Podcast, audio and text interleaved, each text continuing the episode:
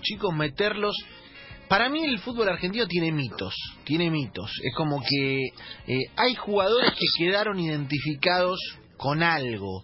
Por ejemplo, Claro, técnico también. técnico también, pero con una característica, viste que no sé, la otra vez hablamos con la espada y dijimos, eh, obviamente, el leñador la espada, un tipo que estaba identificado con eso. Hay tipos que le, que le pegan muy fuerte a la pelota, por ejemplo, que han quedado identificados con, con- con eso históricamente, más allá de su carrera incluso. Por ejemplo, no sé, Carlos Javier Neto, y por ejemplo, el tipo con el que vamos a hablar ahora. Estoy hablando de Horacio Carbonari, del Petaco Carbonari, el histórico hombre Uh. central. Horacio, bienvenido a Enganche, bienvenido al Club 947, Seba Varela, Javi Lanza, Lucas Rodríguez y Romy Seto te, saludan. ¿Cómo estás? Buenas tardes, ¿cómo están todos? ¿Todo Bien. bien? ¿Me escuchan bien? Te escuchamos bárbaro, te escuchamos fenomenal. Sí, ¿sí? Bárbaro. Bien, muy bien, por suerte va bien. por lo que se le llame bien, ¿no? En este momento que estamos viviendo todo, así que bueno, hay que tratar de, como todo, ¿no? Quedarse en casa y tratar de pasarla bien como sea. ¿En dónde estás haciendo la cuarentena? ¿Qué zona? Yo vivo cerca acá del aeropuerto de Rosario. Bien. Eh, vivo solo, soy soltero, así que bueno, me tocó pasarla solo. Así que más complicado, bueno, acostumbrado, pero eh, bravo, ¿viste? Pero bueno, se extrañan los amigos, ¿Qué? los asados y, y muchas cosas, ¿no? Javi. ¿Qué, qué es lo peor qué es lo peor que tiene el petaco soli- solitario? ¿Cómo lo peor? Claro, ¿cuál es tu peor versión? O sea, El- el desordenado, el, el malhumorado, ¿cuál? no, no. Eh, bueno, desordenado un poco soy, sin, sin duda, sí. Eh, pero bueno, Bien.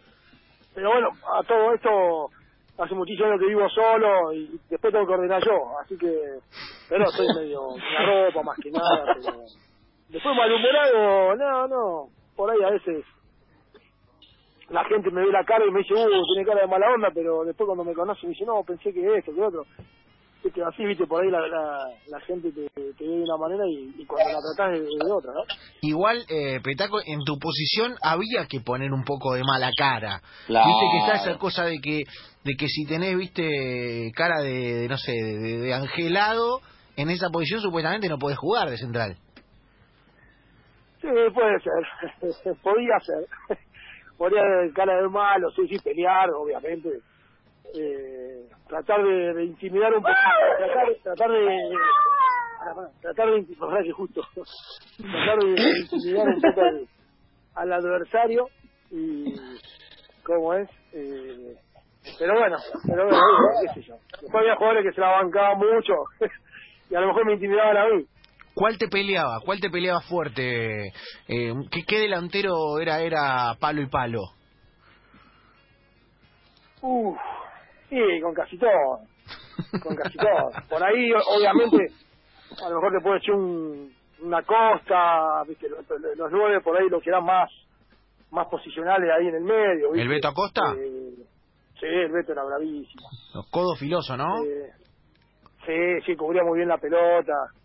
Eh, viste pero bueno después codo a codo con, con casi todo no con, los con los petizos con los que jugaban por afuera pero ahí sí iba por ahí afuera viste a decirle loco no te metas por el medio porque te la doy Eh, jugaba un por ¿no? afuera. La, la amenaza de boquilla. sí la boquilla de pura boquilla nomás eh pero bueno me gusta, me gusta, me gusta. ¿Qué va a Eh, a- a- para el que no recuerda, lo recordamos todo, pero Petaco Carbonani eh, tenía uno de los tiros en central más potente, no sé, te digo, eh, de la historia del fútbol argentino. Estamos hablando de 130 y pico kilómetros por hora, según el Televín. Andás a ver, viste, el Televín de esa época, Sí, pero eh, Petaco, siempre le pegaste así, hermano, porque ya casi que no existen esos jugadores, viste, que le pegan el fierrazo. Ahora se, se tira mucho más a colocar, no está como ese defensor, viste, que como le daban en su momento eh, eh, el trancazo. No, viste, no, no, no se ve mucho. Hay, y, más, y más que hoy, hoy la pelota te ayuda más. Porque se mueve mucho más, más liviana, se mueve mucho más para el arquero, más difícil para el arquero. Eh, no, no, no se ve un tiro así de larga distancia como, como, como sucedía antes, ¿no? Estaba Cerrizuela también que le pegaba muy fuerte. Uh, papito, ¿Te acordás de, de Tiburcio? Sí. una bestia. También, Jorge Tiburcio, eh, claro. Pero no, com- como ser uno, eh, calculo que es natural. Ya, ya en inferiores también ya pateaba fuerte. Después fue un poco, o tratar de ir perfeccionando también un poco eh, la pegada y, y todas esas cosas, pero bueno, realmente iba más a la tribuna que al arco.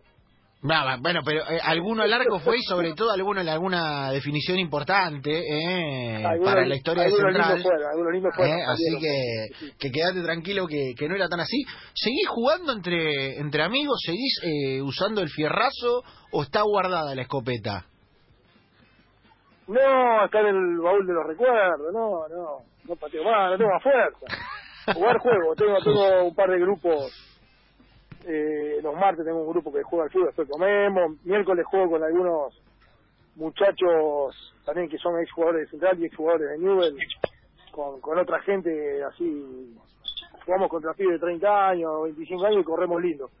Así que, pero sí, sí, juego, juego para mantener un poquito. Pará, pero jugar contra pibe de 25 o 30 años eh, es bravo, es bravo. Digo, si te agarran al, al tranco, ¿cómo se maneja eso para un jugador de lo trayectoria? manejamos, lo manejamos, lo manejamos, pero todavía yo tengo una edad, tengo 45 años, eh, más o menos lo podemos, porque después con la experiencia, por, por eso te digo, por ahí, cuando vamos casi todos, que la mayoría son jugadores, por ahí después de tener la pelota, le, le un poquito, a los, los pibes por ahí te corren, viste, son bravos, la, la maneja la situación, la maneja, generalmente tienen todo el tiempo la pelota ellos, pero hace bien porque corremos mucho. Bien. ¿Quién está en ese en ese grupete? ¿Hay, hay de, de las dos veredas de, de Newell de Central? Sí, yo hace un par de años que voy, que me, que, porque tenés que ir invitado. Y bueno, está Iván Gabrich, jugamos todos para el mismo equipo. Está Iván está, bueno, ahora hace poquito de que se dejó de jugar fue Sebastián Domínguez de. Claro. Eh, bueno, ahora está laburando ahí en ESPN. El Tano Vela, eh, ahí los Pirulo Rivarola, en su momento creo fue Terremoto Cejas. Eh, bueno, por ahí me puedo olvidar de alguno, pero estamos, estamos ahí. Porque es en un barrio, en un, un barrio privado y a veces por ahí te engancha alguno que vive ahí, es jugador, pero bueno, también hay algunos que son técnicos y todas esas cosas, por ahí no pueden ir. Está bueno porque no no, Seba- no se acostumbra que, que jueguen de la dos vereda. Petaco, vos sabés cómo es el, el fútbol ahí y, lo- y los y celebramos que, que juegue de la dos vereda, porque a, a veces se va de mambo también el tema en Rosario. No, no, lo- los clásicos son hermosos, pero, o sea, somos rivales. Después, cuando pasa el tiempo, ya uno ve las cosas de otra manera. Eh, y aparte tenemos buena, buena relación también, no digo que somos amigos, pero eh, la verdad que eso a mí me llevó a tener buena relación con, con- con muchachos que hemos jugado en contra. Eh, pero bueno, hoy estamos en otra etapa de la vida y somos de carne y hueso como todos. Después cada uno, cada uno hincha para su lado, pero eh, ahí nos ahí nos une una, una misma camiseta. Me gusta, me gusta. Javi, Sí, eh, el Petaco, vos decías que hay, hay jugadores que tienen algo en particular. El Petaco Carbonari, eh, lo sé porque me tocó trabajar en la vuelta del Grande T, fue varios años o varios torneos junto a Pedro Barrios de, de Huracán, los jugadores más elegidos en la historia del Grande T. ¿en serio? En serio, porque el Petaco Pedro defensor, Barrios, hacía muchos goles. También, Pedro, me acuerdo, Pedrito Barrios, Pedro Barrios, metía muchos goles, tiro libre también. Claro, entonces el Petaco Carbonari fue uno de los jugadores que más veces fue elegido en la historia del juego. Claro, porque era el, el defensor que hacía goles, sumaba mucho, ¿no, Javi? Era así. Claro, claro, el defensor que sumaba goles, sumaba muchos muchos puntos, entonces eh, no era un jugador muy caro, entonces eh, lo elegían mucho y tanto es así que era un denominador común en casi todos los equipos de el Grande T en ese momento. Eh, eh, ¿Te lo hacían saber? ¿Lo sabías? ¿Tus amigos te ponían, te jodían en ese momento? Con lo de grande T, Sí. sí, uno por ahí no le daba mucha bolilla, pero eh, como es, sí, tuve la suerte de que por ahí tenía tenía dos, tres o cuatro goles por, por campeonato, y o a veces más, pero bueno, eso sumaba, sé que sumaba mucho, mucha gente, mucha gente de Buenos Aires también me decía, y, y bueno, pero bueno, uno qué sé yo, no, no, no le prestaba mucha atención a eso si le sumaba o no. a la hora del partido uno trata de ganar y, y si en lo posible si podía hacer goles mejor, pero eh, sin duda que, que sí, que le, le servía un poco para eso. Petaco, ¿sabés qué te quiero preguntar ya que estábamos con todo esto de pegarle a la pelota fuerte y demás? Quiero que, ya que estamos en cuarentena, la gente está en la casa, viste, pateando lo que puede. Yo tengo una pelotita chiquita y la voy pateando por todos lados. Dame, como si esto fuera una escuela, un curso de cómo pegarle fuerte a la pelota. Después, cada Bien. uno lo, lo hará en casa, pero dame tres tips. ¿A dónde, que, dónde se pone el pico? ¿Cómo se acomoda la pelota? ¿Dónde se pone el pie? Bueno, y lo que pasa es que por, viste, por teléfono es medio difícil. No importa, he- hemos hecho cosas peores, menos radiales. No, no, yo, yo el pico, el pico no, la, verdad- la verdad que no, no le da ni bolilla, como iba, donde, donde ponía el pico, ya acomodaba la pelota.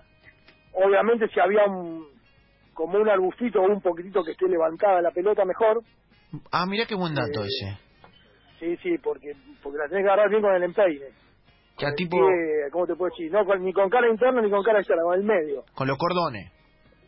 Sí, con la corona, exactamente, así. Y por ahí agachar un poquito el cuerpo en la carrera para para que, porque por ahí yo, yo lo, porque lo practiqué, pues me pasaba a veces que yo tiraba, al caminar yo tengo la tendencia un poco de, de la espalda para atrás.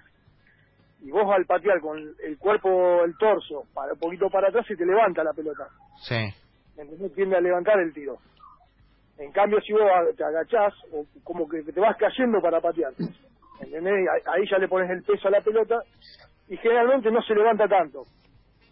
Me gusta, me Bueno, gusta. son cosas que fui, a- fui aprendiendo también porque al principio, bueno, los fui corrigiendo también en inferiores y, y, me, y me pasaba por ahí en primera que pateaba y no, no me acordaba y, y por ahí o, o- o estaba pensando en otra cosa, no sé qué, y tenía el torso, el torso para arriba y salía salía para arriba la pelota.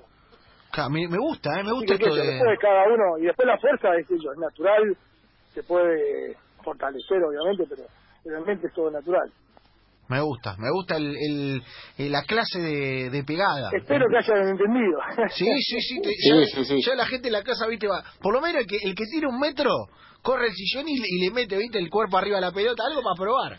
¿Eh? Después, después no, obviamente no te vas a patear a 130 kilómetros como el petaco, porque sabes dónde quedan los muebles, ¿no? Pero, claro, te agarra un pelotazo de eso del petaco, no, no la vas a, no la contás más, pero... Te rompe el plasma, te rompe el Claro, plasma, mira. te rompe el, el- el barbijo, todo, no, no, no hay, no hay manera, no hay manera, te agarraba uno de esos pelotazos del petaco y quedaba, quedaba la marca para siempre.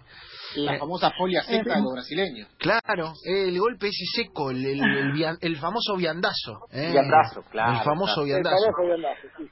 Eh, Petaco, nada, te queremos agradecer por este rato, por esta linda charla, hermano, y, y nada, nos vamos nos vamos con la clase de, de pegada para, para ir practicando, para ver cuando, cuando se termine esto y vuelvan los fulbitos, eh, que la gente le meta el cuerpo arriba de la pelota y no se le vaya por arriba. Por lo menos para que el que tenga pegada fuerte, sí. Va- vamos a intentarlo. por, la- por- Va- qué sé yo, por ahí hay, hay maneras y maneras, ¿viste? Vamos, vamos Así que bueno, me alegro, me alegro que me, que me hayan llamado, se hayan acordado de mí.